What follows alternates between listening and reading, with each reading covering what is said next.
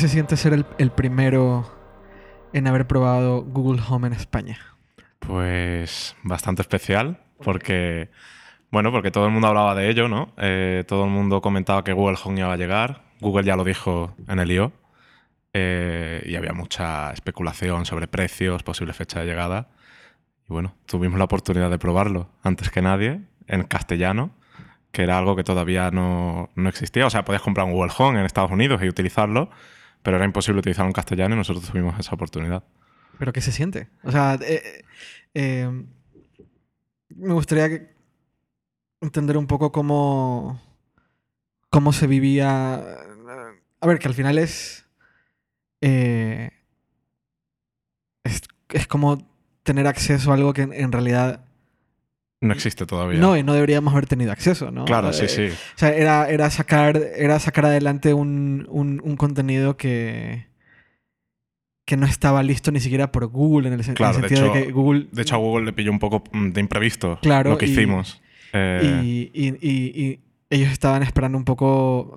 Y que creo que luego hubieron como, como briefings de... Sí, sí, de hecho, nosotros asistimos al briefing y en Sí. ese briefing, eh, pero claro, nosotros ya habíamos probado el Google Home.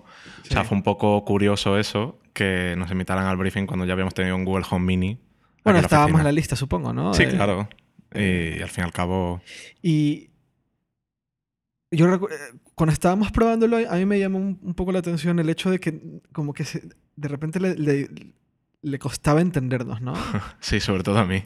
Pero, pero no sé si ya que, que has probado el, el producto en teoría final, Sí. eso ha cambiado. Sí, ha cambiado, ha cambiado. O sea, mm, mi acento andaluz lo entiende, no como el, el Home que probamos aquí, que sí que tenía algún problemita, que parecía que no. ¿Y no tú lo atribuyes a un tema de, de- software, de, de- Sí, yo- proceso de entendimiento? Sí, yo creo que era el, eh, que el software todavía no estaría 100% listo en la unidad que, que nosotros probamos y, y eso ha cambiado con el lanzamiento. O sea, el lanzamiento se produjo como dos, tres semanas después de nosotros haberlo podido probar y yo creo que ahí han estado trabajando muchísimo en este tipo de cosas Eh, y se nota. O sea, yo tengo el Home ahora en casa, el estándar, y tanto a ¿Qué, mí... qué es el estándar? O sea, para, para una persona que no usa productos de Google como yo, ¿qué es el estándar? A ver, hay tres Google Home.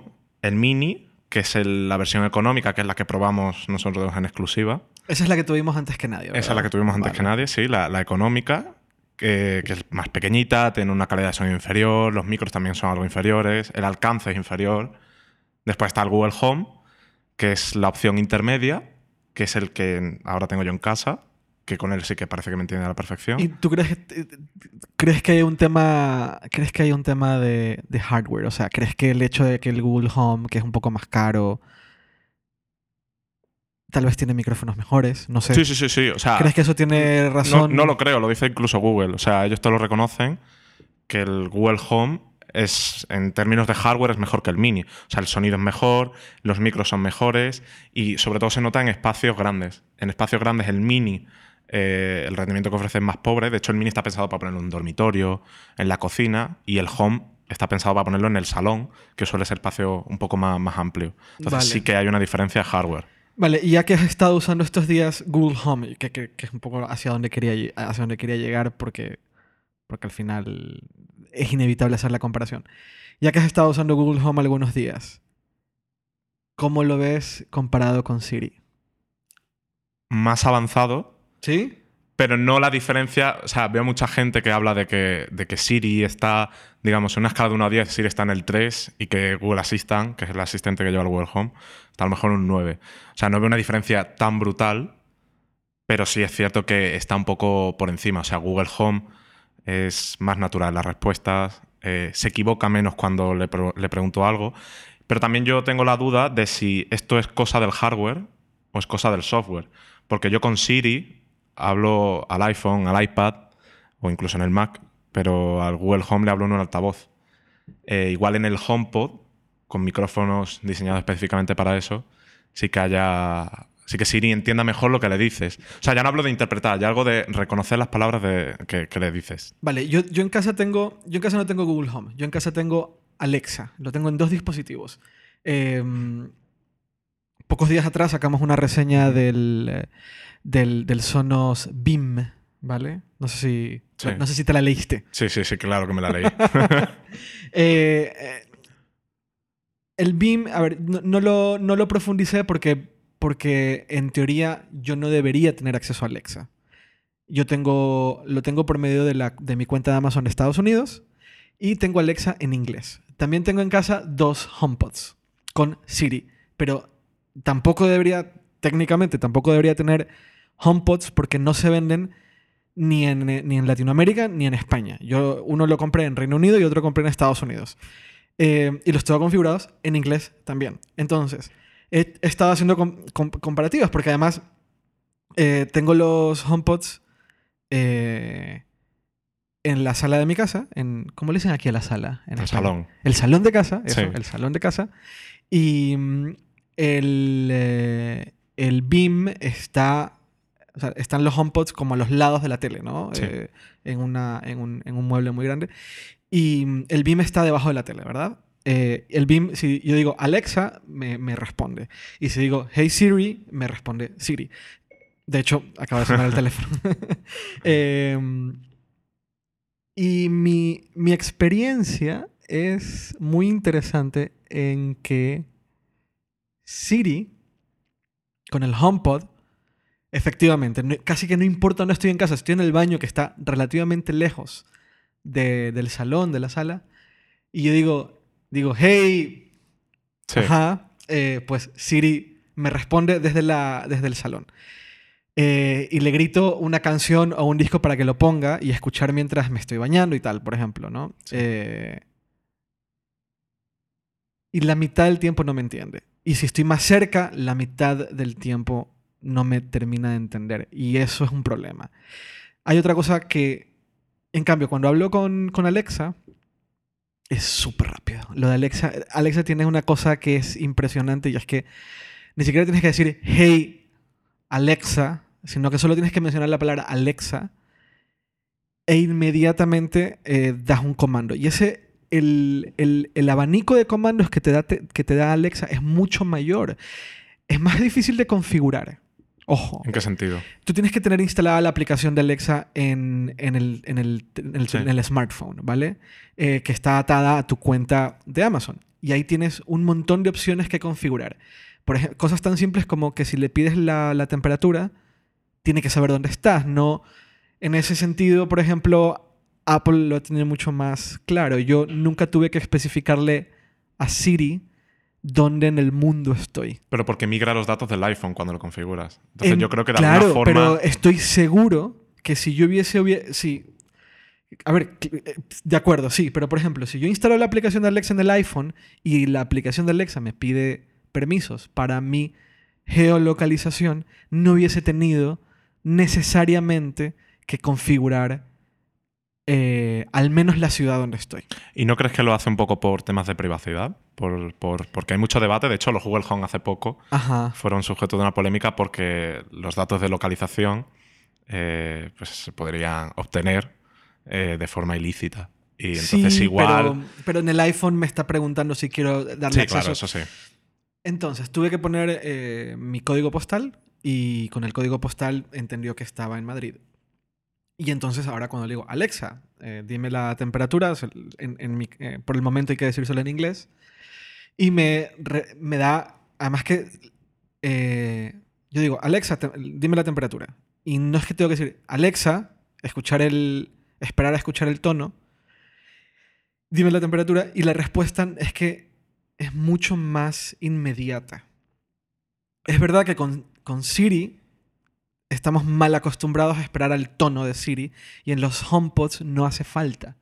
Eso es una cosa que creo que Apple no ha terminado de trabajar, es un mini detalle, pero si tú le dices, hey, es, hey, Sí. ¿ya? Eh, hay, eh, hay un en los HomePods. Te, te hace un si es que no, no das el comando inmediatamente. Sí. Pero en mi opinión, en los tiempos de respuesta entre Siri y Alexa hacen una diferencia. Hacen una diferencia, sobre todo si empiezas a usarlo de manera recurrente. Entonces, ¿qué me ha pasado a mí? Yo casi siempre, antes de irme a dormir, decía, hey, tal, Sí. pon una alarma a tal hora. Y ahora de manera natural... Ah, porque tengo otro dispositivo Alexa en la habitación que es un Sonos One. Eh, y ahora se lo digo a Alexa. Alexa, pon una alarma a las ocho y media. Y ya está. Y, lo, y, y- y- ya. Y, lo hace inmediatamente. Y es mucho más natural, mucho más humano quizá, ¿no? No, eh, de hecho no. Yo creo que justamente por lo contrario. Es menos humano. Es más... Alexa tiene un abanico de, de comandos mucho más amplio, pero tienes que ser bastante más específico. Vale. Entonces cabe menos tiempo de, de interpretación. No sé muy bien cómo explicarlo, pero sí creo que Amazon ha logrado. Bueno, Amazon tiene. En, en realidad tiene. un- Bueno, tiene más, menos tiempo, pero yo sí creo que Amazon ha superado. O sea, yo creo que Amazon está muy por encima de Siri. eh, y no sé muy bien cómo. No, no puedo terminar de explicar cómo, cómo, cuál es la diferencia. Y eh, para mí tiene que ver un poco con tiempos. Eh, y el tiempo, la diferencia entre Siri y Alexa es menos, de respuesta es menos, la diferencia es mucho menos de un segundo. O sea, Siri te responde en s- coma- 0,5 segundos. Pero Alexa te responde en 0,2. Y no estoy siendo exacto, pero en mi opinión eso cambia mucho la, la interacción. Y Alexa ya tiene lo de, lo de ser continuo. Sí, Alexa me responde y yo le hablo de vuelta y no tengo que volver a decir Alexa y tal. Sí, eso que- es algo que Google también ha metido en el Home ahora. Y eso también hace una Sí. diferencia fundamental porque yo, a- a- yo le digo, hey, dime el, dime el clima. Y me empieza a decir el clima y yo le puedo decir para, porque me da el clima para toda la semana o me da el clima para 3, 4 días. Le puedo decir para sin tener que vol- volver a usar la palabra Alexa. Y hay otra cosa que tiene Alexa que a mí me sorprende demasiado que Apple no lo haya hecho con Siri. Y es lo siguiente. El- cuando yo puse los HomePods, en- el, el- el home- el primer HomePod en casa, se conecta con el resto de los dispositivos de- del ecosistema de Apple, bueno, en realidad por medio de, Home- de HomeKit, Mm. ¿vale? Es decir, eh, yo en casa tengo un, un montón de dispositivos de HomeKit y lo, lo he hecho ahora porque eh, se ha, se ha abaratado bastante, ¿no? Sí. Eh, por ejemplo, todo lo de Philips de un día para el otro soportó HomeKit, ¿no? Y de un día para el otro ya todo lo de Philips estaba en, en la aplicación de Home, ¿no? Las bombillas, los... eh, los sensores... No, yo tengo un sensor. Ese sensor lo tengo puesto eh, para que detecte cuando yo estoy entrando por casa y cuando lo hace active ciertas cosas. Y también tengo un sensor que me detecta cuando yo voy, de, esto es muy específico, pero cuando yo voy caminando de mi habitación al baño. Entonces ese sensor se activa después de cierta hora y hace, enciende una serie de luces para yo no tropezarme con nada. Es una tontería, pero es muy cómodo. Eh, y tengo también enchufes, efectivamente, enchufes que encienden o apagan Sí. cosas. Todo eso de, de un día para el otro empezó a funcionar, lo cual es maravilloso. Entonces, ahora puedes instalar un montón de domótica en casa por muy poco dinero eh, y además soporta HomeKit, lo cual está muy bien. Y como, sí, y como los, home, los HomePods también están conectados a la casa por medio de HomeKit, te aparecen también en la aplicación de Home del iPhone, ¿vale? Y del iPad. Y el Apple TV también está, de hecho el Apple TV se convierte en el, en el hub, en el concentrador de, de HomeKit. Entonces también está integrado, en teoría está integrado. Entonces yo puedo entrar a casa y yo le puedo decir a Siri que encienda o apague ciertas luces. Sí. ¿Vale?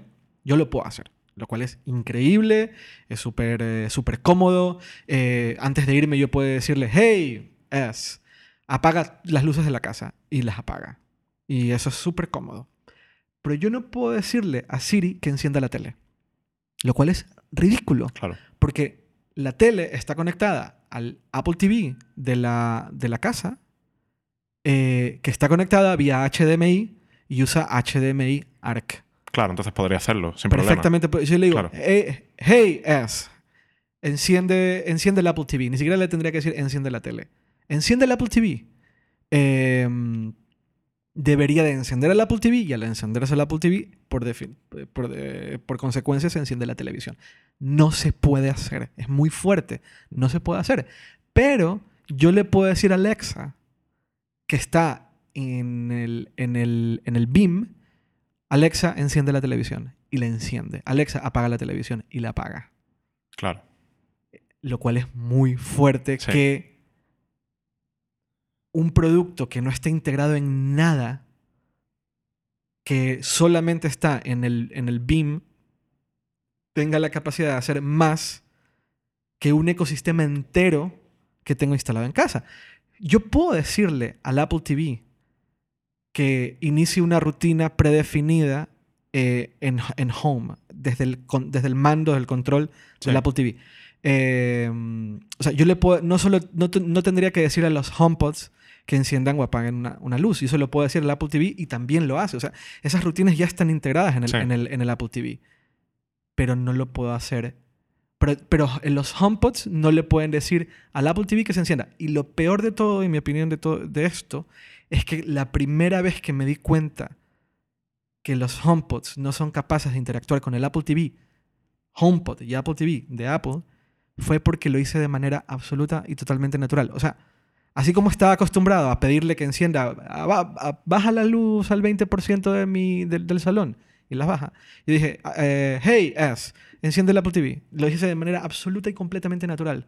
O Y sea, lo, grité sin más. Estaba, en- estaba, estaba cocinando y desde mi cocina yo veo la tele. Estaba cocinando y, y lo grité. O sea, hey, hey, S, enciende el Apple TV. Silencio absoluto. Pero entonces me quedé como, ¿por qué no? Si es parte del mismo ecosistema. Y al Apple TV le puedes decir, Siri, eh, quiero ver tal serie en Netflix. Y te la pone. Pero tienes que tener el mando en la mano. Claro. No lo puedes hacer por medio de los HomePod, lo cual es ridículo. Pero está todo interconectado, debería ser posible. Debería ser posible y no solo eso. Tú en, en, en- en HomeKit, en la aplicación de Home, tú puedes crear escenas. Tú le puedes decir, estos son los dispositivos que están en el salón. Sí. Estos son los dispositivos que están en la habitación. Em, entonces, perfectamente le puedes decir, el Apple TV está en, la, en, la, en el salón, donde están también los HomePods. Por lo tanto, si le grito al HomePod que encienda el Apple TV y no le digo cuál de todos, evidentemente me refiero al el mismo lugar donde estoy eh, de pie en ese momento. Y no se puede.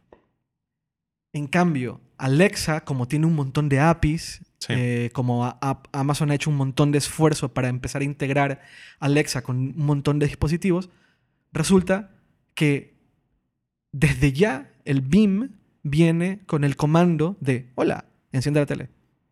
Y ahí es donde me doy cuenta, lo, no solo en, en temas de... mm, no solo en un tema de interacción, que ya de por sí Siri tiene un problema, pero también en temas de integración. Lo cual es tristísimo considerando que estoy, no salgo del ecosistema de, de- de HomeKit. Sí, Y no salgo ni siquiera de la marca. O sea, Apple puede interactuar con otra marca, que es en este caso Philips, sí que puede interactuar, pero no puede integrar con sus propios dispositivos.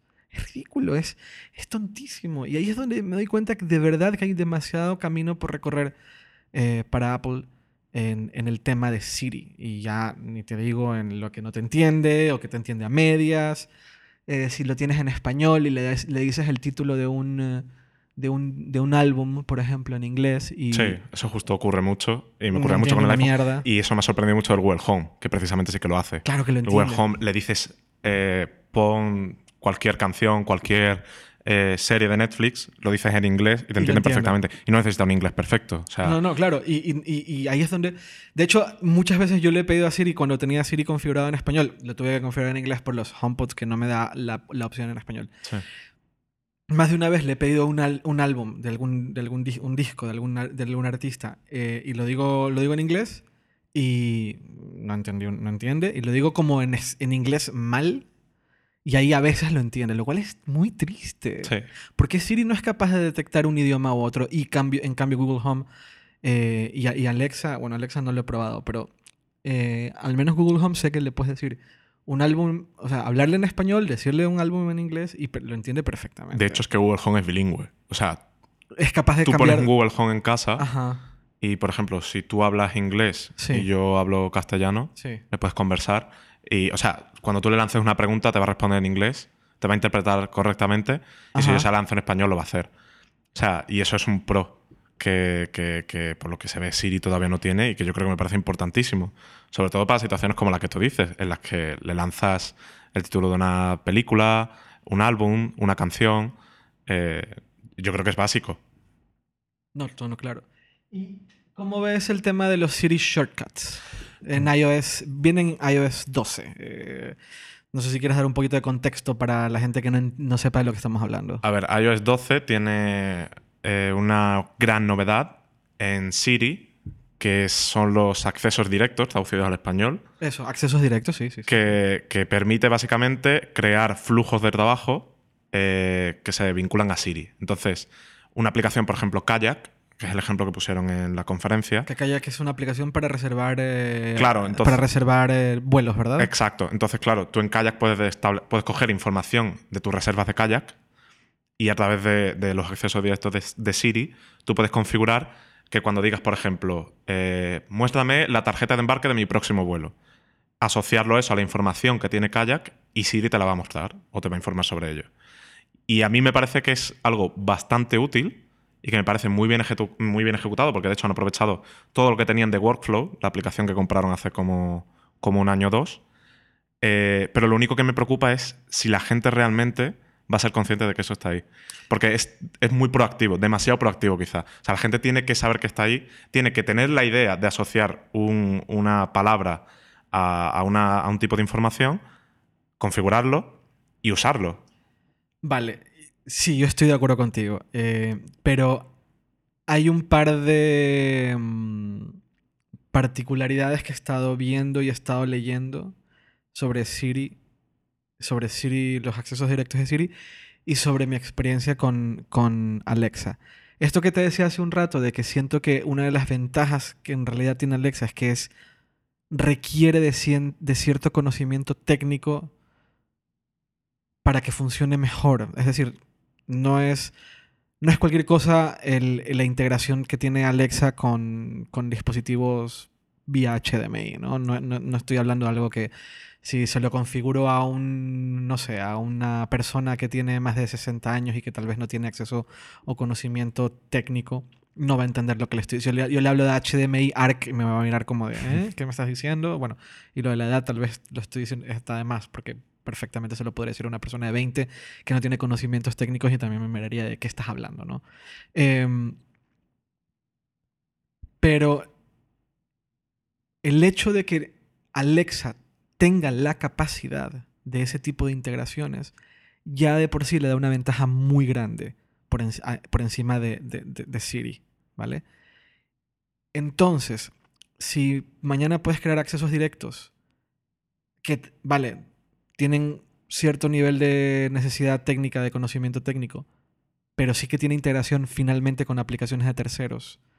Entonces siento que de alguna forma estamos poniendo el, el plano en el mismo nivel, ¿sabes? Ya Siri no está tan abajo en comparación con Alexa. Y lo segundo que he visto, y esto lo vi, me parece que fue en Mac Stories, en, el, en, el, la web del, de, ¿cómo? de. Sí. ¿Cómo se llama Vitici? Sí, Mac Stories. ¿Pero cómo se llama Vitici? Federico. Federico Vitici. Federico eso, Vitici. Perdón. Es que aparentemente las aplicaciones de terceros van a poder como anunciar a Siri que tienen flujos prehechos. Sí, si como, me... como Passbook quizá. O sea, que cuando te metes en una aplicación te dice que es compatible con Passbook y que puedes eh, vincularlo con Passbook. Algo sí, parecido. Por, por, ejemplo, no sé si vincular es la palabra, pero imagínate con. Vamos a poner un ejemplo así simple. Imagínate. No sé, voy a, voy a abrir mi iPhone y voy a ver una aplicación muy usada. Eh, no sé. Imagínate Spark. Spark, sí. que es una, una, web, una aplicación para de, de email bastante popular. Yo uso Spark. No, vamos con Slack. Bueno, Spark, Spark. Entonces, instalas Spark y eh, ya, está, ya tiene soporte de, de iOS 12. Eh, y los, los creadores de Spark han hecho una serie de rutinas eh, repetitivas sí. que, funciona, que funcionarían con, con, con, con, los accesos directos de Siri. En el momento en que lo actualizas o lo instalas, esa aplicación le hace saber a Siri que hay una serie de 5, 6 o 7 rutinas prehechas que si el, el, usuario quiere puede empezar a usarlas. Es decir, no tienes que crearlas tú desde cero, sí. por mucho que Spark ya las soporta, sino que el propio desarrollador prehace ciertas rutinas y te dice, mira, tenemos estas rutinas, las puedes agregar a Siri con un botón o una cosa así. Claro, pero ahí está, yo creo que ahí está la clave, en que tú tienes que decirle que las agregue. A ver, claro, no, imagínate que mañana tienes 50 rutinas predefinidas sin una palabra Claro, eh, pero- asignada. Claro, Pero- pero, imagínate la gente eh, que, que lo típico, que abre la aplicación de email y no es consciente de este tipo de posibilidades. O sea, que, Sí. que es el grueso de la población, creo yo, no, no, no nosotros que sí que tenemos un poco más de conocimientos del tema. Eh, ¿De verdad le va a prestar atención a esa integración y va a activarla? Por eso, Esa- a- por eso es lo que me preocupa, la proactividad que necesita. O sea, tiene que ser el usuario el que lo haga. A mí me preocuparía proactividad si tienes que empezar a, configurar la rutina desde cero. O sea, que empiezas con, si ocurre esto, tienes que hacer esto para que pase esto. Que es un poco como funcionaba Workflow. Y- Sí. Y, Workflow al final era una, una, una app para nerds. Sí. Era una app para, para gente de nivel técnico relativamente alto. Sí. Pero si WhatsApp, abres el WhatsApp y eh, te, te pone un modal, ¿no? Te pone un modal enfrente y te te dice, WhatsApp soporta eh, los accesos directos de Siri y te pone tres ejemplos. Te y te pone tres ejemplos con el, con el comando que tienes que dar. Eh, eh, decir hola a, a- a- a- X persona. Anunciar que estás por llegar. ¿no? Sí. Estoy, estoy de camino. Sí. ¿Te gustaría agregarlo? Y un botón de diga sí. Ya con eso te estás. Estarías de alguna forma introduciendo a gente al tema de, de los shortcuts, de, de los accesos directos, sin tener que empezar a configurar desde cero. Eso me parece interesante, al menos. Sigo creyendo igual que tú que tal vez. eh, tal vez. Yo eh, creo, o sea, yo es que mi visión del tema es bastante simple. Yo creo que por defecto la aplicación debería establecer eh, este tipo de, de- de accesos directos. Que o sea, la aplicación de terceros, dices. Claro, claro, sea WhatsApp, sea Spark, sea Slack, la que sea. Eh, que establezca una serie de comandos por defecto y que aparte, si tú lo necesitas porque tienes unas necesidades muy particulares o, o por lo que sea, pues tú puedes crear tus propios comandos. Pero yo creo que por defecto sí que deberían de estar ahí porque, insisto, una persona normal eh, le va a decir, eh, oye Siri, eh, mándale un mensaje de WhatsApp a no sé quién. Bueno, eso ahora mismo lo puedes hacer, puedes pero, hacer, sí. pero supongamos que no pudieras y tendrías que utilizar los accesos directos. Oye Siri, manda un mensaje de WhatsApp a, no sé, a mi novia. Entonces tú quieres que lo haga, ¿sabes? Tú no, tú no te has parado a configurarlo. Entonces yo creo que debería ser mucho más natural. Y si ya de por sí Siri necesita que el usuario sea proactivo porque tienes que activarlo, tienes que caer que está ahí, que yo creo que eso es un problema que, que tiene Apple y que tienen todos los asistentes virtuales en el móvil, que es que mucha gente no es consciente de que tiene ese poder ahí. No, y es una interfaz, eh, la palabra no es opaca, pero la- las interfaces gráficas, los límites y las posibilidades son obvias porque las Claro. estás viendo. Las interfaces sonoras, como Siri o como Alexa o como Google Home, Son ambiguas un poco. sí, están ahí, no sabes cuáles son los límites, no sabes hasta dónde pueden llegar, y la única forma de entender los límites es con prueba y error, prueba y error. O sea, dices cosas, no te entiende, o dices algo y te dicen no lo puedo hacer. Eh, eso es un problema que efectivamente tienen todos los, los asistentes virtuales y que en teoría se solucionaría bajo la premisa de que el asistente virtual agrega funciones sin que tú sepas que se están agregando funciones. Claro, Pero que en el caso de Siri no ha ocurrido. claro. Tenemos que esperar actualizaciones de sistema o versiones grandes de sistemas operativos, es decir, iOS 10, iOS 11, iOS 12, para ver esos saltos cualitativos grandes. Sí, Porque Siri no vive necesariamente... Gran parte de Siri no vive en la nube, vive en el dispositivo. Mientras que gran parte de Google Home vive en la nube claro. y la minoría vive en el dispositivo. Entonces, la gran, eh, los saltos cualitativos Google los puede hacer sin que tú sepas, pero los saltos cualitativos de, de Siri han caído bajo la rutina de actualizaciones de Apple, que suele ser una vez al año, cosas grandes. Claro. Así como cayó Safari, así como ha caído la gran... el- voy a irme muy atrás, pero la aplicación de Mail, tienes que esperarte un año para que te pongan cosas básicas. O, por ejemplo, en Safari hemos tenido que esperarnos un año para que le pongan favicons Sí, a las malditas pestañas. Eh, eso no debería pasar. Yo no tendría que... ¿Por qué no me puedes mandar una actualización, actualización de sistema y le metes algo que todo el mundo claramente lo está pidiendo?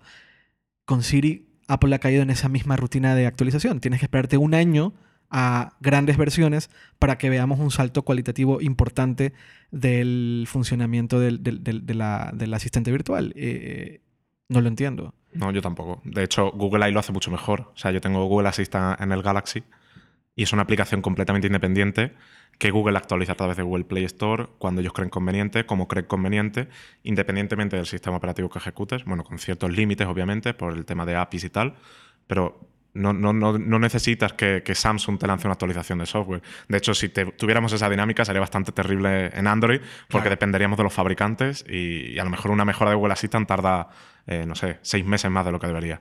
¿Y alguna vez tú usaste Workflow? Sí. ¿Y lo usabas de manera regular? Yo utilicé Workflow mucho en el iPad, porque sí que tenía flujos de trabajo que me permitían, por ejemplo, en el caso de hipertextual, de subir imágenes al servidor, de enviar contenidos y crear un borrador. Yo creía, yo empezaba a escribir a lo mejor en Ulises y con a través de un workflow lo enviaba todo al servidor y ya estaba ahí y simplemente tenía que después meterme la página, en el CMS y darle a publicar. Ya estaba todo configurado a, a la perfección. Eh, también lo utilizaba para recortar imágenes, si tenía que recortar imágenes al formato que utilizamos, eh, para comprimir, para, para, por ejemplo, si tengo muchas imágenes y quería crear un zip y querías enviarlas por mail, lo hacías también con Workflow. Ah, qué bueno eso, sí, es cierto. Claro, Sí. eh, había muchos workflows que tenía, pero es cierto que acabé dejando de utilizar eh, también porque vi que podía hacerlo de la forma convencional. O sea, Desde que no, el propio iPad. claro, eh, hubo un momento sobre Cuando yo a arrastrar, ¿no? Ahí Claro, exacto. mucho, Hubo un momento en el, en el momento en el que llegaron cosas como arrastrar, eh, llegó iCloud Drive, la aplicación propia, que era como ya un gestor de archivos propio. Eh, después, eh, las páginas web parece que funcionaban mejor en, en Safari en el iPad, Sí. cosa que antes no ocurría. O sea, hacías scroll y a lo mejor la página se desfiguraba. Eh, entonces, cuando empezó a llegar todo eso, ya vi que no era tan necesario Workflow. Porque, claro, Workflow es muy sistemático. Es decir, yo cuando escribía un texto tenía que establecer etiquetas particulares, eh, ponerle al lado lo que quisiera, por ejemplo, eh, no sé, tag, título, y al lado poner tal. Y tenía que hacerlo eh, siempre para que workflow lo identificara y después lo pudiera exportar al servidor. Y eso era un poco complejo, ¿no? Siempre tener que estar andando poniendo etiquetas para que lo interpretara. Y cuando todo, todo lo que es el ecosistema empezó a mejorar, me di cuenta de que workflow no era tan necesario para, para mi día a día y acabé dejando de utilizarlo. Lo tenía instalado, pero no lo utilizaba. Llega, llegó un momento en el que dije, mira, no lo tengo, o sea, no lo utilizo, lo, lo desinstalo. Cuando estaba planeando los temas del, del- del podcast eh, y, y empecé con lo de los accesos directos, lo cual te llevaba, llevaba a Workflow, porque accesos directos es, es producto de la compra de Workflow, ¿no? Sí. Pensé en una cosa y dije, Workflow, yo lo usé y terminé desinstalándolo porque siempre sentí que era un parche. Sí. que era como el parche medio complicado que funcionaba a veces y fun- no funcionaba a veces de las cosas que no puedo hacer de manera natural en un sistema operativo que sobre todo en el iPad claramente está muy limitado considerando el dispositivo ¿no? el dispositivo en este caso la, la- Sí. la tablet Eh, y por un lado Vale, una de las razones por las cuales eh, Workflow es, es un parche o está muy limitado era porque no tenía, no tenía el acceso al sistema que tal vez debería de neces- necesitaría tener para poder ser realmente efectivo. Al final es una aplicación de terceros y si se les ocurre, y si se les ocurre acceder a APIs eh, o cualquier cosa del sistema a un nivel no seguro, obviamente Apple rechaza la aplicación y adiós. Pero ahora que Workflow es parte de Apple y que está como Siri, como los, los accesos directos de Siri, ya esa limitación se ha quitado, ¿no? Y ahora vamos a poder tener un montón de accesos, en teoría, va a tener un montón de accesos a, a cosas que antes no, y que en teoría también, en teoría, y digo en teoría porque no lo vamos a tener claro hasta el día que salga la versión final y tenga la integración con aplicaciones de terceros, eh, que en teoría va a tener, vamos a tener mucha más flexibilidad. Lo cual me lleva, me vuelvo, a, la o sea, vuelvo a, a mi pensamiento inicial. Esto se mantendrá como una especie de parche Claro.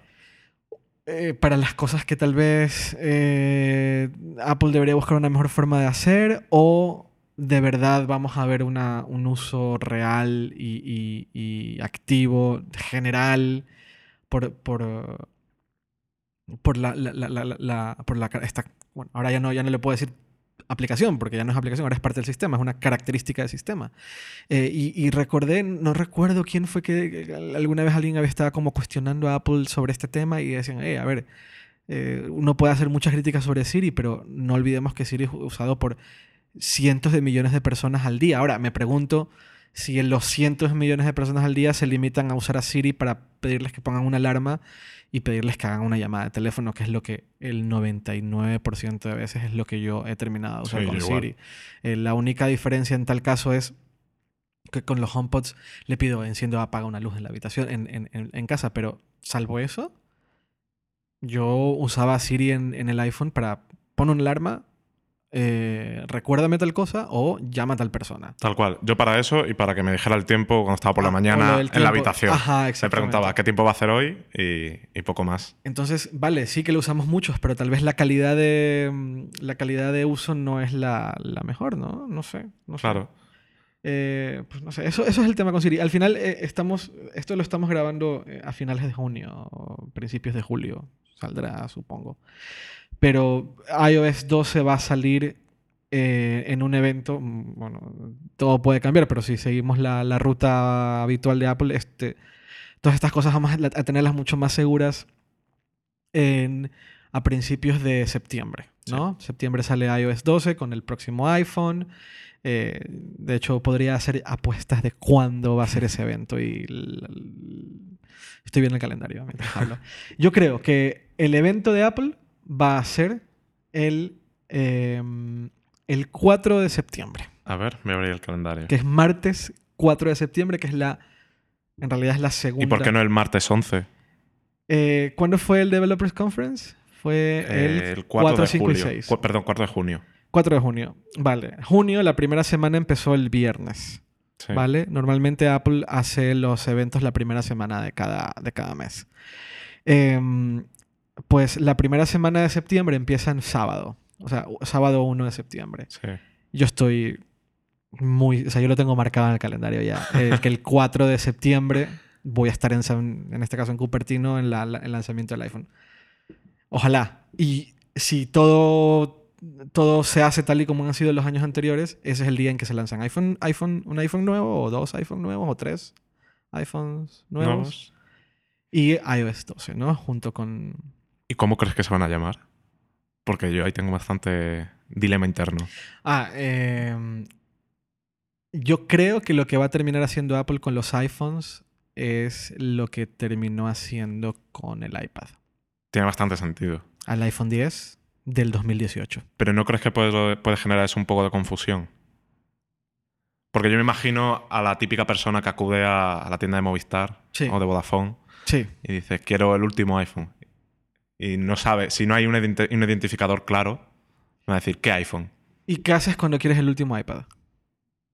Dices, bueno, sabes que quieres el Pro o el iPad mini, que aunque ya está un poco Bueno, descatalogado. pero el iPad Pro... o el iPad estándar. El iPad Pro de 12 pulgadas, ¿vale? Sí, Tienes que decir el iPad Pro, el último iPad Pro de 12 pulgadas, porque hay dos. Hay el del 2015 sí. y el del 2017. Claro, pero el iPad Pro cuando sale el nuevo dejan de vender el anterior.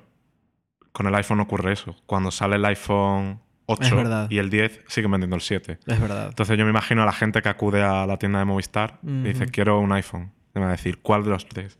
Y tienes que decir 2016, 2017, 2018. Un poco complejo, ¿eh? Es, El- es raro, sí, eh, porque no creo que lancen el iPhone 11.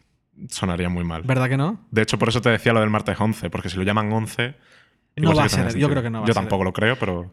iPhone 10 2 tampoco, ¿no? No. El iPhone va, a haber un plus de nuevo, ¿verdad? Eso Sí, es lo sí, que sí. dicen todos los rumores, Ojalá, ¿verdad? de hecho. ¿De verdad? ¿Tú quieres uno? Yo, yo no, yo, yo- creo que este es el tamaño perfecto. Yo, el iPhone 10 se me hace bastante pequeño. Pero, la, pero la pantalla es, eh, es completa, no necesitas más. Sí, pero a mí me gusta tener teléfonos grandes. Ah, vale, vale, muy bien. bueno. Cada, cada uno de sus gustos, qué sé yo. Sí. No, eh, no sé, no sé. Yo, yo, yo, yo, yo creo que va a ser iPhone 10 2018, iPhone 10 2017, iPhone 10 2019 como coches. Sí, tiene bastante sentido, pero ya te digo, o sea, tampoco lo veo 100% claro. O sea, no es como antes que sabías que era iPhone 7, iPhone 8, iPhone Claro. 8S, lo que fuera. Sí, eso puede dar... dar a ver, el, el hecho de que hayan salido, hayan puesto al iPhone 10 una X y que se hayan saltado el 9, definitivamente generó confusión, pero tampoco fue para tanto. No. ¿no? El producto en sí mismo pesa y vale por lo que es. Eh, pero sí, es una, es una pregunta interesante. Eh, ahora, en teoría también, eh, a medida que los, los procesadores y los componentes internos de los, de los iPhones han, han mejorado, también ya la- el salto cualitativo, aunque puede ser muy, muy alto, eh, ya no tiene el impacto que tenía antes en los teléfonos. Y, y esto me llevará a mi, a mi siguiente, al siguiente tema. Eh, es decir, si iOS 12 funciona desde el 5S, que se lanzó hace 800 mil millones de años, Sí, 2012, 2013. eh, y no solo eso, sino que el iPhone do- el, i- el i- iOS 12 va más rápido que iOS 11. Em, si yo me compro un iPhone 10 del 2017, sigo teniendo un- un- una super máquina. Sí. O sea, el iPhone 10 del 2018, del 2018 va a ser increíble, va a tener un super procesador, probablemente la cámara sea bastante más sorprendente y todas estas cosas que Apple suele hacer año a año. Pero el iPhone 10 es, un- es una super máquina, este, este Sí. teléfono es increíble. Sí. Ya está el fanboy de... Sí, en fin. No, pero, pero es verdad, o sea, sí, es, Sí, es- sí. es- es un Es el telefonazo, mejor. es, es un gran teléfono. Seamos sinceros, el mejor. Eh, Si seamos honestos, es el mejor teléfono del año. y- Em, entonces, si yo lo miro un poco. A ver, también cumple con, cumple con un poco la filosofía general de la empresa que es quitar cosas, ¿no? El, el iPhone 10 ya en ningún lado dice que es un iPhone 10, solo dice iPhone. Eh, cada día pretenden quitar los puertos. En- Entiendo que en uno o dos años los, los botones ya no van a ser botones, sino va a ser Sí. esta eh, retroalimentación Áptica. áptica. Eh, eh, el- el- la filosofía general de la empresa es como quitar cosas, ¿no? Eh, a veces a nosotros, eh, sobre todo quienes estamos metidos en la tecnología, eso nos, nos pone como nerviosos, ¿no? ¿Cómo que quitar cosas? Hay que meter cosas. La tecnología es de, de agregar, no de quitar, ¿no? Y Apple suele ir un poco hacia el otro lado. Es de, no, no, no, no, esto es acerca de quitarnos cosas. Eh, la pantalla es completa, bueno, notch, whatever, pero eh, es acerca de quitar. Entonces, es lógico, así como terminó pasando con el iPad. El iPad de 2018, de 2018 comparado con el de 2017, la única diferencia es el soporte mm, Para el pencil. del, del Pencil. Y ya. Sí. O sea, físicamente son exactamente el mismo producto. Uno es más rápido que el otro, pero si una persona me, me dice, oye, tengo la oportunidad de comprarme una- un iPad del 2017 y me lo venden por 200 euros, yo, yo digo, ve y cómpralo. O sea, no hay ningún motivo por no comprarlo. Y en la línea de lo que comentas, ¿no ves una posibilidad que se lancen tres modelos cada año y que los anteriores se dejen de vencer instantáneamente? Tienes- Porque si se comenta que va a haber un iPhone económico, que Sí. será unos 600, 700 euros a lo mejor, y ese cubriría en cierto modo el nicho del modelo anterior, que es lo que Apple estaba haciendo hasta ahora. Vendía el modelo anterior a un precio rebajado. Entonces, si llega un modelo económico a ese precio Sí, puede y dejar ser. el, el- el 10 o como se llame, y el 10 Plus, Operativamente le veo un problema a eso y es que eh, Apple siempre se maneja mucho por márgenes. Entonces, sí. Los teléfonos del año anterior tienen un margen de ganancia brutal.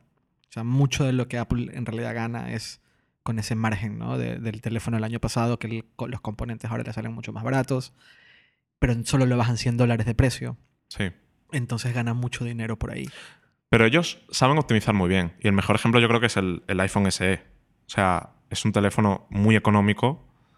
El margen de ganancia eh, también no, no es tan amplio como en barato, otros. Porque el cuerpo es muy barato. Claro, pero imagínate que adopta una estrategia similar. O sea, el Ajá. iPhone del año que viene reutiliza los componentes del De iPhone este. actual, del iPhone 10 de ahora.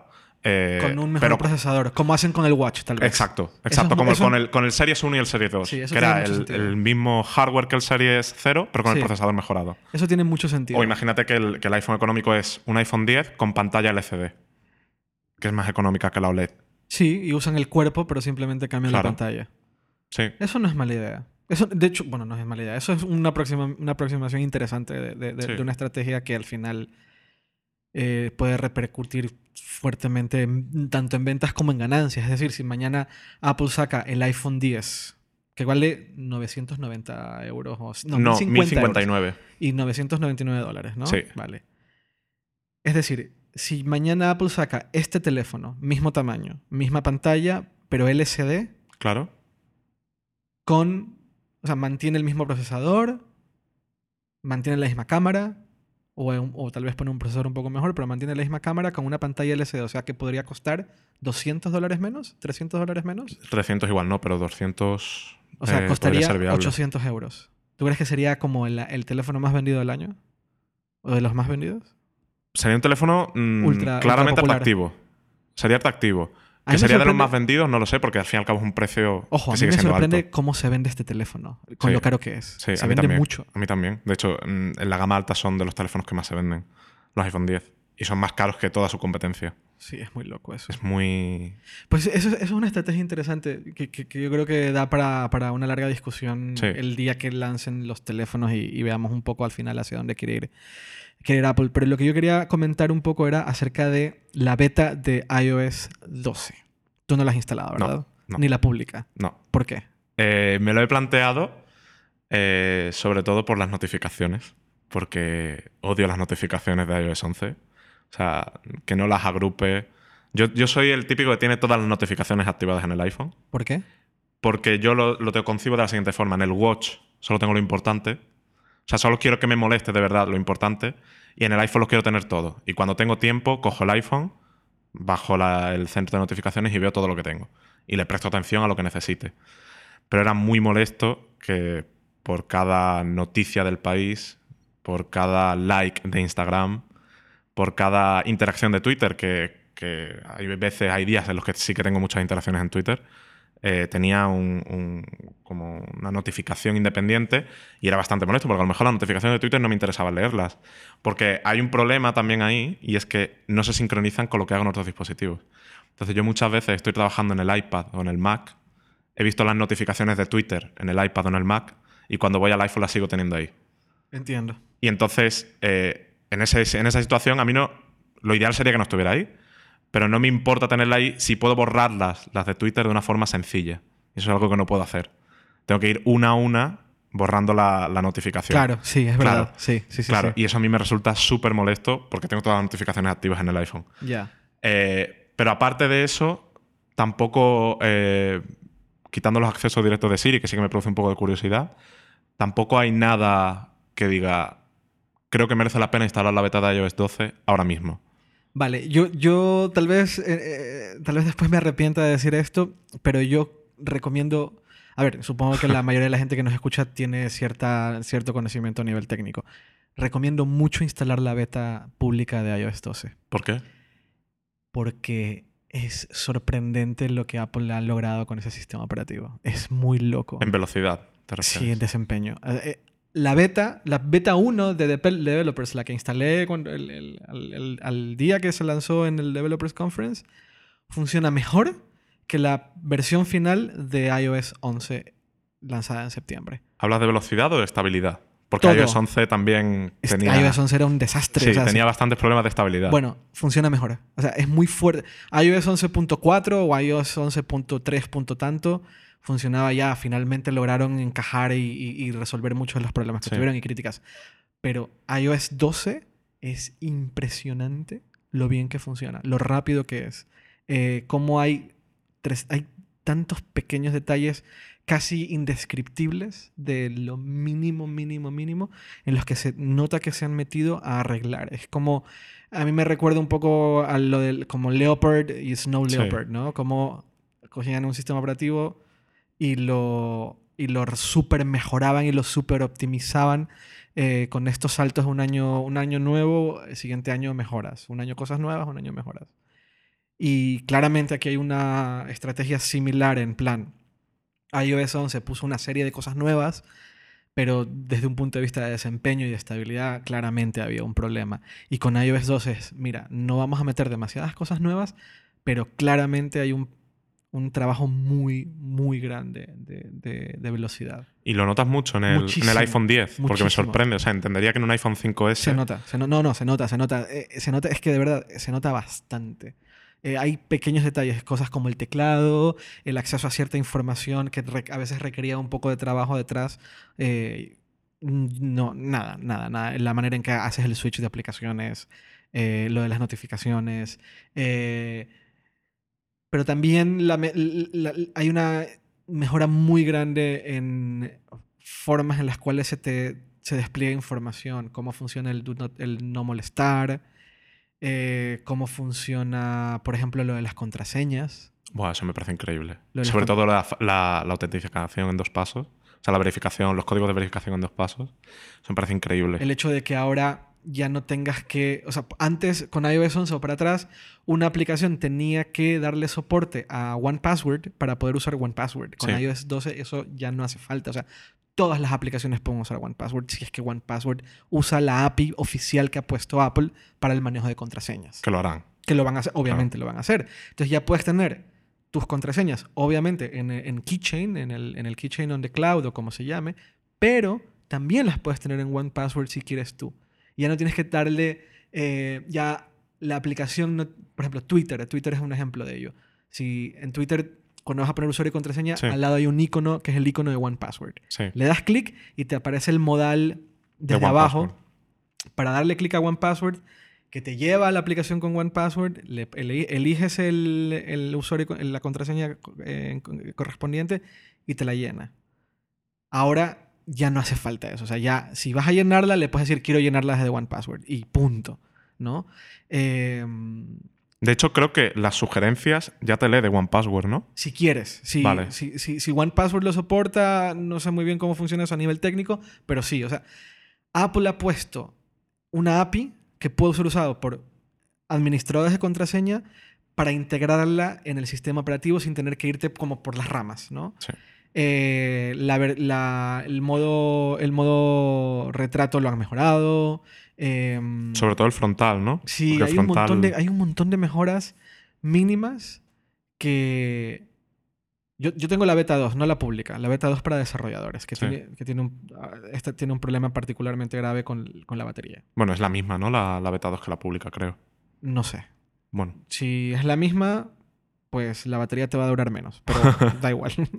Eh, es una pequeña. Eh, pequeña, pero no, no, no. Vale la pena, vale la pena. Eh, son tantos mini detalles de cosas que de verdad hace que el, uso general del, sistema operativo mejore considerablemente. ¿Y cómo ves todo lo del no molestar y utilizar menos el teléfono?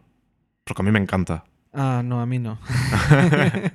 Cuéntanos. A ver, la, razón por la cual... Eh, a ver, a mí, a mí me molesta cuando Silicon Valley nos trata como niños, ¿vale? Ahí es cuando yo empiezo a tener... Esto, tal vez tiene que ver con mi último viaje a, San Francisco, a, a Silicon Valley. Eh, el, el sentir que estaba como en esta distopia... No sé, Silicon Valley es Silicon Valley es una, eh, zona como, no sé, es como una zona franca dentro de Estados Unidos en donde toda la mini sociedad que vive en, el valle cree que todo se debe solucionar con tecnología. Entonces, cuando creemos que la forma de solucionar el, eh, el, la pseudoadicción a los móviles es por medio de la propia tecnología, eh, creo que lo estamos haciendo mal. Yo creo que es un tema de educación, yo creo que es un tema de, de, de, ser educado. Si estás en una mesa con tu novio, con tu novia o con tu padre, pues no saques el teléfono, cabrón. Ponte a hablar. ten, educación y no saques el teléfono, a menos que sea urgente y pide perdón y voy a decir, oye, voy a sacar el teléfono un momento. Em, perdón. Eh, y si te vas a ir a dormir y mañana tienes que levantar temprano, deja el teléfono fuera, no lo pongas al lado de tu, de tu mesa de noche, ponle en otro lado y vete a dormir, vete a dormir. Eh, si llevas una hora en, en, Instagram, eh, córtala. Ahora, dicho todo esto, es verdad que muchas aplicaciones están perfectamente optimizadas para que no puedas parar. Y para mí el mejor ejemplo de eso es eh, eh IGTV, la, nueva aplicación de, Instagram de, eh, Instagram Television. Bueno, yo creo que todo Instagram en general. Pero IGTV eh, o IGTV, no sé cómo, cómo, le están diciendo en español. Instagram TV. Ah, Instagram TV. Bueno, pues eso. Si instalan o si acceden a Instagram TV, te vas a dar cuenta cómo la aplicación está diseñada de una manera bastante, bastante bien optimizada para que nunca pares. Nunca vas a parar, vas a seguir uno tras otro, uno tras otro, uno tras otro. Y si le das para atrás, te muestra 30 videos más para que puedas acceder. Es aplicaciones diseñadas para que no puedas parar. efectivamente el propio Instagram con los stories, uno tras otro, uno tras otro, uno tras otro. Y en teoría Facebook, que son los dueños de Instagram, iban a hacer un supuesto esfuerzo, que ya no les creo nada, para ayudarte a detener el consumo masivo de información. Eh, yo creo que es interesante que, o sea, mi opinión es que, que el approach de Apple tal vez es un poco mejor al de Google. Esto de, de Google que te hace la pantalla gris y Eso me parece un poco absurdo. eso es como, eres un niño tonto de 55 años que no sabe soltar el móvil y te lo vamos a hacer, a fuerzas. Eso a mí me parece mal. Ahora, el hecho de que el sistema operativo te ponga herramientas que te permitan controlar, controlar a las aplicaciones por encima de lo que las propias aplicaciones quieren hacer contigo, es decir, control de, de las notificaciones Sí. eh, y ese tipo de cosas, o que te muestren un gráfico y te digan, mira, esto es todo lo que has usado de Instagram. Fíjate un poco en lo que estás dedicando tu tiempo. A mí me parece un poco mejor. Yo creo que vamos hacia el... Yo creo que ese es el camino correcto. Yo creo que lo que, lo que el sistema operativo, más que tratarte como un niño o como un babysitter, como, una, como, un, como un niñero o una niñera que está atrás de ti, eh, párale, eh, debería de al menos informarte y darte las herramientas necesarias para que tú tengas más control sobre lo que has instalado en el dispositivo. Yo creo que eso tiene más sentido. Sí, que seas opinión. consciente y que puedas actuar en base Ajá, a ello. Pero que no, que, no, que no sean los jueces lo que haces o que dejas de hacer. Claro, y ahí es donde a mí, pa- para mí siempre Google es lo que me ha molestado con, con, con, con, Android. Es el, que, además con Android tienen, el impacto es muy amplio, es muy Sí. grande. ¿no? Eh, El día que ese sistema operativo, o sea, en cinco años se, se instale en, en los Sí. dispositivos, Con suerte. con suerte, pues entonces van a tener un impacto amplio en la sociedad general, ¿no? Porque Sí. la penetración de Android es tremenda. Hazlo bien. Hazlo bien, enséñame, explícame lo que está pasando, pero no me trates como un niño. Ese es mi problema con, con estas, nuevas estas nuevas herramientas de, de ¿cómo- no sé cómo le llaman, eh, well-being, Sí. wellness, creo Sí, que en exacto, inglés le lo llaman así. Wellness, en plan, mira, vamos a buscar una forma en que uses menos tu teléfono. Pues tal vez no quiero usar menos mi teléfono, tal vez por trabajo necesito usar mi teléfono mucho, pero sí que me interesa que me, me expliques cuánto estoy procras- procrastinando, ¿no? Eh, Sí. Eso sí que me interesa. Oye, estás... Yo necesito usar mucho mi teléfono, si me llaman por teléfono, que me- yo pueda contestar el teléfono, eh, que si me llega una notificación de ciertas aplicaciones, que las pueda leer inmediatamente, pero sí me interesa, o sí me, me gusta la idea que me informes que, oye, estás procra- procrastinando un montón porque estás usando mucho Instagram, o estás abriendo Twitter 10 veces al día. Eso me gusta. Ahora, que después de las 12 de la noche la pantalla se ponga gris y después se cierre, o, al- o algo que tiene iOS 12, que es lo del control del tiempo de uso. O sea, yo lo probé lo- una noche y al, el día siguiente lo desactivé. Le puedes decir que después de cierta hora no puedes abrir aplicaciones. Ya, es un y poco. si lleva y le dices, "N- por- dame 15 minutos, literal, te pone, dame 15 minutos. Y después de 15 minutos dicen, ya han pasado tu tiempo. No, no, yo- no, no me trates como un niño. no, yo, yo decido cuándo dejo usar las cosas. Y, si yo, y, y yo me haré responsable de mis acciones. Eh, entiendo que para los niños está muy bien. el Eso te iba a control- comentar, sí. que el planteamiento justo para los niños a mí me parece increíble, porque tú desde tu iPhone puedes decirle eh, al iPad de tu hijo cuánto tiempo puede estar utilizando el iPad, qué Eso aplicaciones muy puede utilizar, cuánto tiempo. Porque, porque es un niño y el niño no tiene control sobre sí porque es un niño, Exacto, ¿sabes? eso me parece a mí increíble. Y tú como padre pues te tienes que responsabilizar. Perfecto. Lo Claro. entiendo muy bien. Y otra cosa que sí que me ha gustado de, de todo esto, de, de estos modos para que utilicen menos el teléfono, sí es la pantalla eh, de bloqueo renovada para cuando estás durmiendo. Eso me parece Eso increíble es. porque yo eh, no lo hago por, por vicio, lo hago porque muchas veces a lo mejor me desvelo de noche, yo no tengo ningún reloj en la mesa de noche, yo directamente miro el móvil y veo que a lo mejor son las 4 de la mañana. Pero si miro el móvil y veo la pantalla de bloqueo mm, llena de notificaciones, por, por, por, por Claro. vicio quizá, no, no es vicio, es un poco por curiosidad, te paras por lo menos a ver qué son. No es ¿Sabes? curiosidad, Nico, es. es eh, esto es como. No sé, es que a mí me pasa igual, ¿eh? Esto Sí. es. Es. eh, tenemos una. eh, no, no, la palabra no es adicción, pero tenemos una necesidad de, de- de información que Sí. no podemos, con- mm, podemos controlar, pero que está ahí, es como... Sí, es sí. tentativa, es tentadora. O sea, Es- lo ves eso, es ahí una tentación. y y, eso es y lo ves. una buena palabra. es Entonces yo esta pantalla de bloqueo sí que la veo muy bien porque es como una forma de, oye, tienes la información que necesitas, que es a lo mejor el clima, ¿no? Que es lo que te muestra, la hora y poco más. No, no te muestra nada. Te muestra la hora, ¿no? Eso sí. Sí, te muestra la hora y te muestra. eh, mira, te lo voy a mostrar. Te muestra. Es así.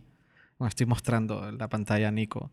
Eh, es esto. Y te Pero, dice. pero en el vídeo de, de- que sacaron en la Developers Conference salió una pantalla completamente diferente. Claro, pero eso es lo del. Eso es la función de, de control de tiempo. Que está Ah, muy bien vale, también. vale.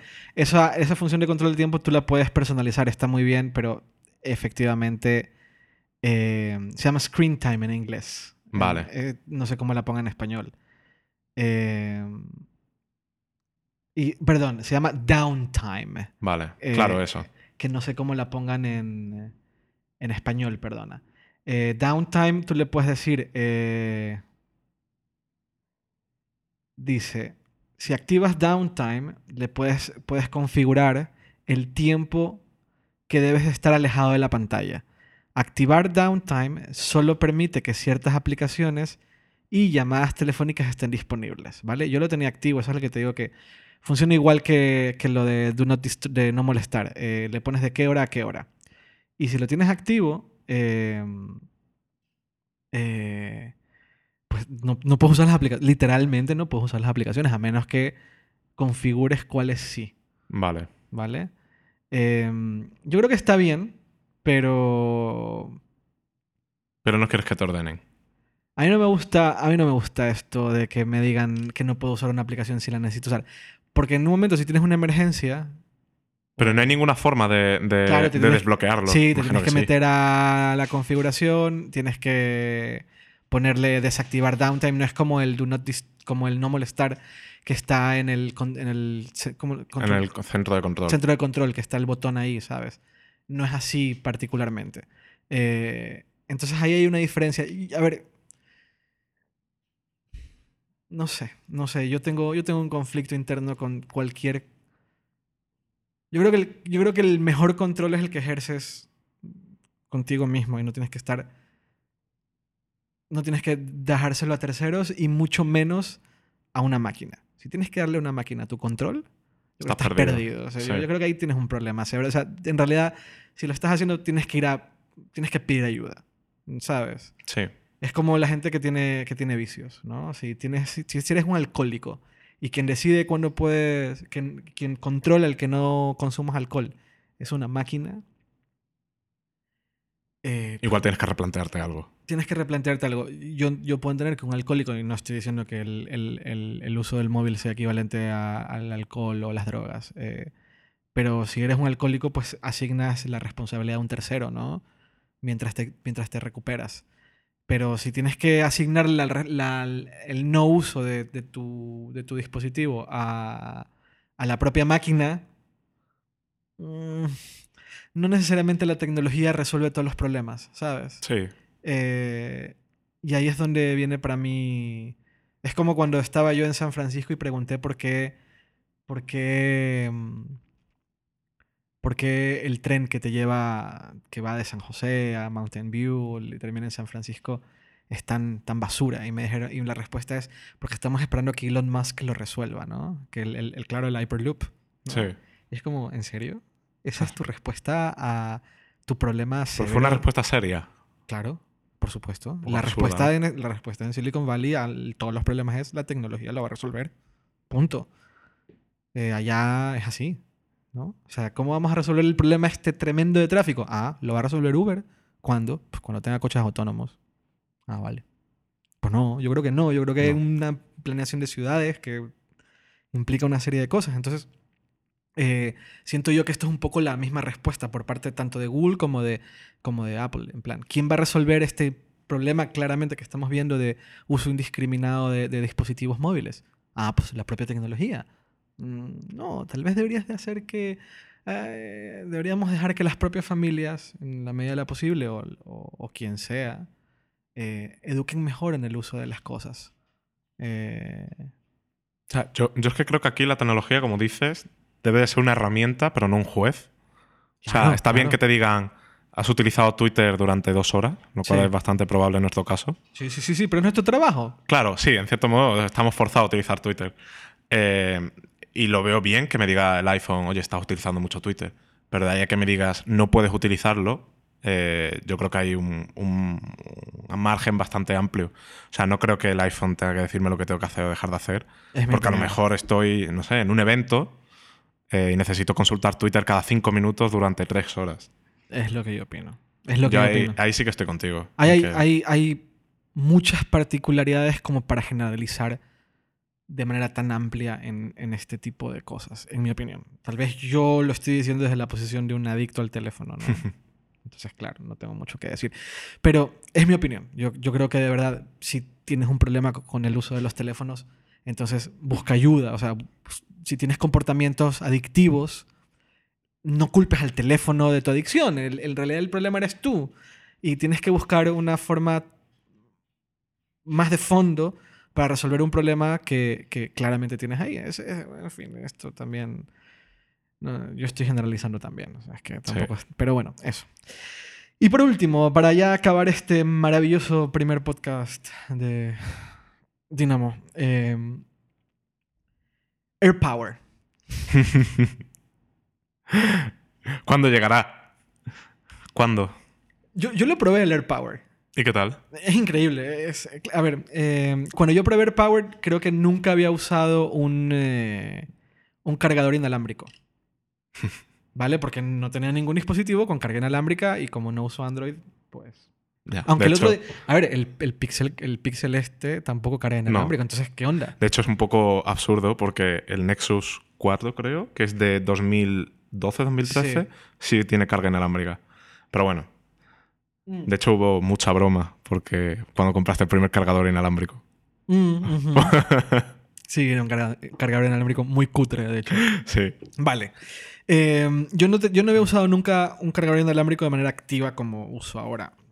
El, el cargador inalámbrico que tengo aquí en la oficina funciona muy bien, el que tengo en casa es ba- bastante mierda. Eh, y ese para mí es el mayor problema que tiene la carga inalámbrica. Lo, el tema de la, posi- de la posición. Sí. Entonces, el que tengo en la, en- aquí en la oficina es de ese material que no es, no es resbaloso, ¿no? Sí.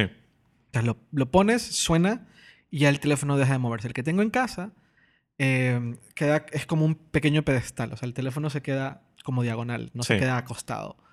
Pero medio que lo mueves mínimamente y deja de cargar. Entonces yo Vale. muchas veces lo dejaba por la noche puesto ahí y por lo que sea, dejaba de cargar después de, de 10, de 20 minutos o media hora.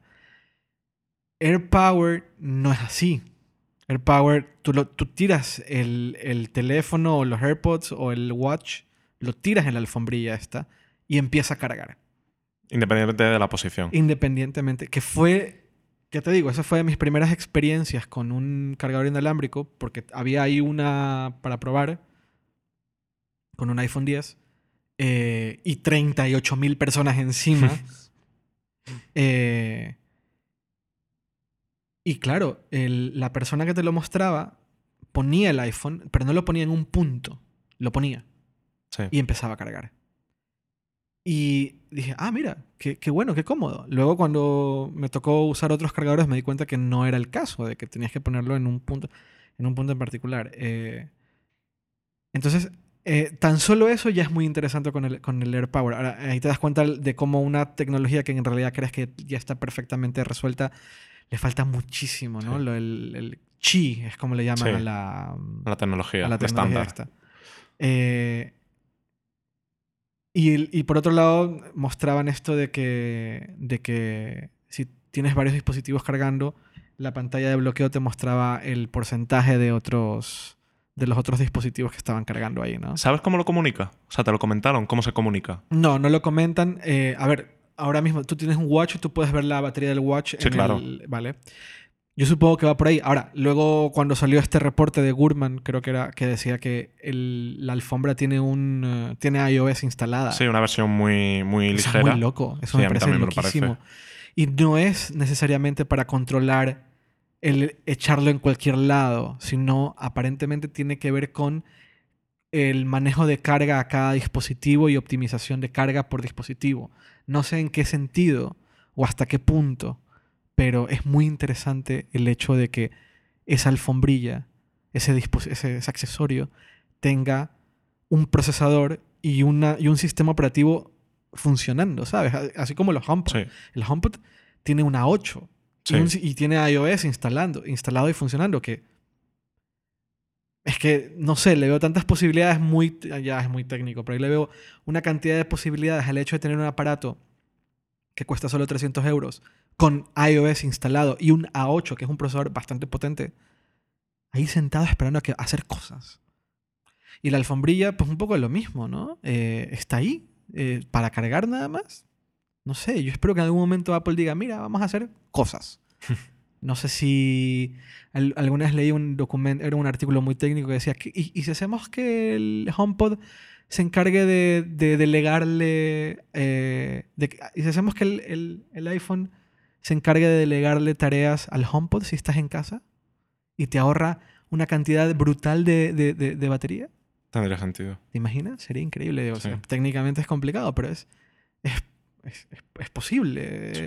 Eh, indexación. Hay un montón de tareas que ocurren eh, atrás que nunca te enteras, pero que te consumen bastante batería. No sé, a, a- a mí me parece muy loco que un accesorio, y también, por un lado me parece muy loco, pero es- entonces eso también te da idea de cuánto va a costar.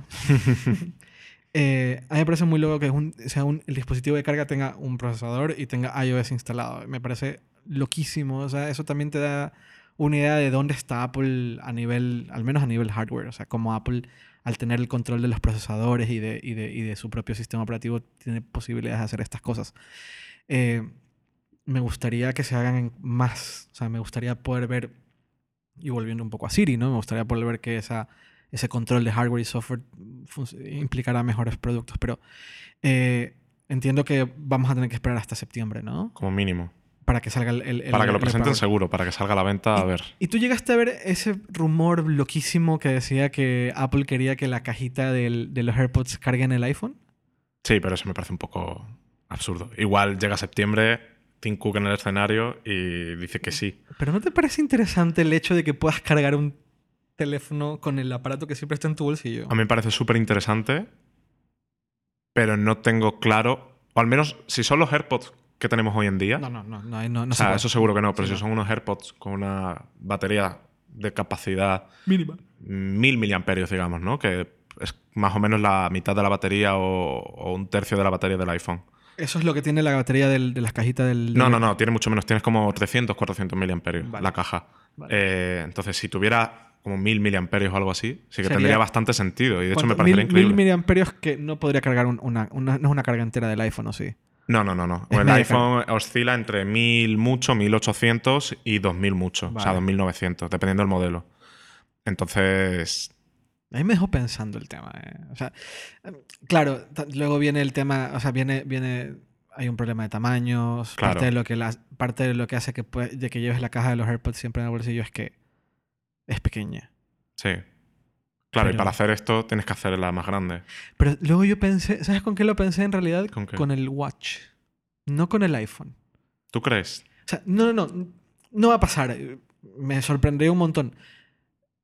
Creo que ponerte a cargar. O sea, creo que el cargar el iPhone con. con. con, el, con los AirPods. con la caja de los AirPods es, es medio tonto. Sí. O sea, no tonto, es raro. y aparte que tendría que entregar muchísima potencia Sí, que no pero- creo que puedan entregar. Pero con el Watch. En sí donde. tendría más sentido. eh, esto de aquí, o sea, el iPhone lo puedes cargar, puedes cargarlo en un montón de lugares, pero el Watch no, porque usa la carga esta inalámbrica, ¿no? Sí. Y tienes que traer el cargador. Y no sé, alguna vez te ha pasado que te vas de viaje y te olvidas el cargador del Watch. Sí. Vale, a mí me ha pasado. De hecho, me pasa muchas veces aquí en la Es oficina. verdad. Pero si, pero si la. Vale, la batería de un watch dura más o menos dos días, ¿verdad? Sí, día y medio, dos días, depende Vale. de lo que uses. Y si tuvieses dos días más, Gracias, a los al- AirPods. gracias a los AirPods, porque los AirPods tienen un puerto Lightning, o sea que así como Sí. puedes cargar esto, pues mañana lo cargas y se carga rápido. Pero si la caja de los AirPods me permiten tener dos días más de autonomía en mi watch, Pero entonces tendrías que quedarte sin los AirPods.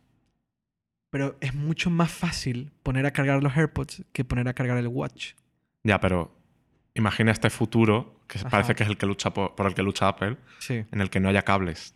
Vale, claro, es En verdad. ese sí. futuro, tú cargas tu iPhone de, carga- de forma inalámbrica Ajá. y en ese mismo cargador podrás cargar el Watch, en teoría. Y ese futuro, si todo va bien, no creo que esté muy lejos. Yo creo que estará tres años como mucho de, de ¿Tú donde estamos ahora. Sí. Sea, yo creo que requiere un trabajo para que la gente adopte la carga inalámbrica, pero yo en mi casa ya tengo todo cargadores inalámbricos. O sea, lo único que cargo por cable es el iPad. Y el próximo iPad. ¿Tú crees que el próximo iPad tenga carga inalámbrica? No lo sé. Pero estaría bastante bien. Sí es cierto que situar el iPad en un cargador inalámbrico es más complejo que un iPhone, por tamaño simplemente. Sí, pero con el, eh, con el AirPower este, que es más grande, ¿no? Pero si pones el AirPower ya no puedes cargar el iPhone ni el Watch. O sea, es un- una situación compleja. Sí, pero si la... Claro, estoy de acuerdo, pero si la, la- la- el, objetivo de, el objetivo de Apple es... A ver, el, el iPad al ser más grande te les puedes poner varios puntos de carga, no solo uno, ¿eh? Eso sí, claro, podría ser. ¿no? Eh, ahí le puedes poner al borde, entonces la, la- pones como así, al bordecito, ¿no? También No sé. con el iPad me preocupa una cosa, y es la potencia de carga. Claro. Porque verdad, sí es cierto sí, que AirPower, AirPower, si utiliza el mismo, el mismo transformador que el iPad. Sí. Y, y la tecnología de carga inalámbrica es carga inalámbrica rápida, pues podría entregar la misma potencia que el cargador actual. Pero aún así, eh, es que yo creo que el iPad necesita un boost a nivel de carga. sí, Entonces, es, es cierto. es porque verdad. tarda mucho en cargar. Pero si el futuro es supuestamente carga inalámbrica, Claro. el iPad debería de, de adoptarlo, ¿no? Sí, claro, sin duda. Pero también tendrían que cambiar la construcción del, del equipo. La forma más sencilla eh, sería eh, poniendo una trasera de cristal por el material. Como el iPhone. Claro. Porque con aluminio hay estudios que lo consiguen, pero, pero es muy poco viable. La mayoría de teléfonos con carga inalámbrica, si te fijas, tienen la trasera de cristal. El iPhone 10, el iPhone 8 Plus. Claro, los. Samsung llevan utilizando cristal Sí. mucho tiempo precisamente por eso. Tienes razón. Entonces, si Apple quisiera meter carga inalámbrica en el iPad, la forma más sencilla sería utilizando cristal en la zona trasera. Y no sé yo si, si el iPad sentido. debería tener cristal en la zona trasera. Es cierto. Pero al mismo tiempo sí que creo que el iPad debería tener carga inalámbrica. Entonces no, no encuentro una solución intermedia. Quizás establecer una zona de cristal como el Pixel, que tiene la parte de arriba como cristal, la parte de abajo policarbonato, y de la misma forma que el iPad tiene una región arriba de plástico, los que son cuarto G, para poder transmitir la señal. Igual algo así, no sé. Quién sabe, eso ya es meternos en diseño de diseño industrial y ahí creo que Sí, ahí tú y yo yo creo. no, No, y podemos aportar mucho. No, no, no. En fin, creo que con esto con esto hemos cubierto los temas de esta de este de este episodio. Em, cuéntanos dónde te podemos leer Pues en hipertextual, en hipertextual, ¿no? sí, y en Twitter en Nico Rivera 9. Nico Rivera. 9. ¿Y 9. por qué el 9? Eh, bueno, es una larga historia. Algún día la contaremos. sí. Eh, nada, muchas gracias por escucharnos en este primer episodio, piloto, entre comillas, aunque creo que ha quedado bastante bien para ser el primero, considerando. Es una conversación muy interesante. Eh, recuerden que pueden escuchar Dynamo en iTunes, en esperemos que en Spotify. Yo estoy diciendo todo esto sin haber enviado todavía el primer episodio. Eh, siempre que he grabado podcast, eh, recibo después como la retroalimentación y la pregunta número uno siempre suele ser ¿cómo puedo ayudar a que más personas escuchen el, el episodio que acabo de escuchar y me ha gustado? Y la mejor forma de ayudar es siempre poniendo, poniendo buena calificación en las plataformas de, de podcast, en iTunes o en iVoox o como se llame. Eh, buena calificación, si es que les ha gustado, si les ha parecido una basura de episodio, pues ponen una estrella, pero si les ha gustado, pues ponen cuatro o cinco estrellas o lo que sea. Y poniendo comentarios, comentarios en las plataformas de, de difusión de podcast, ayuda mucho al algoritmo a entender que es un podcast que ha gustado. Eh, yo soy Eduardo Arcos y estoy en Twitter en, en arroba earcos. Eh, también estoy en hipertextual y me pueden leer eh, e insultar. Bueno, en Twitter me pueden insultar por fanboy. Y, en, y en hipertextual normalmente estoy, de hecho, hablando mucho sobre Apple. Muchas gracias y nos vemos en la próxima. Saludo. Chao.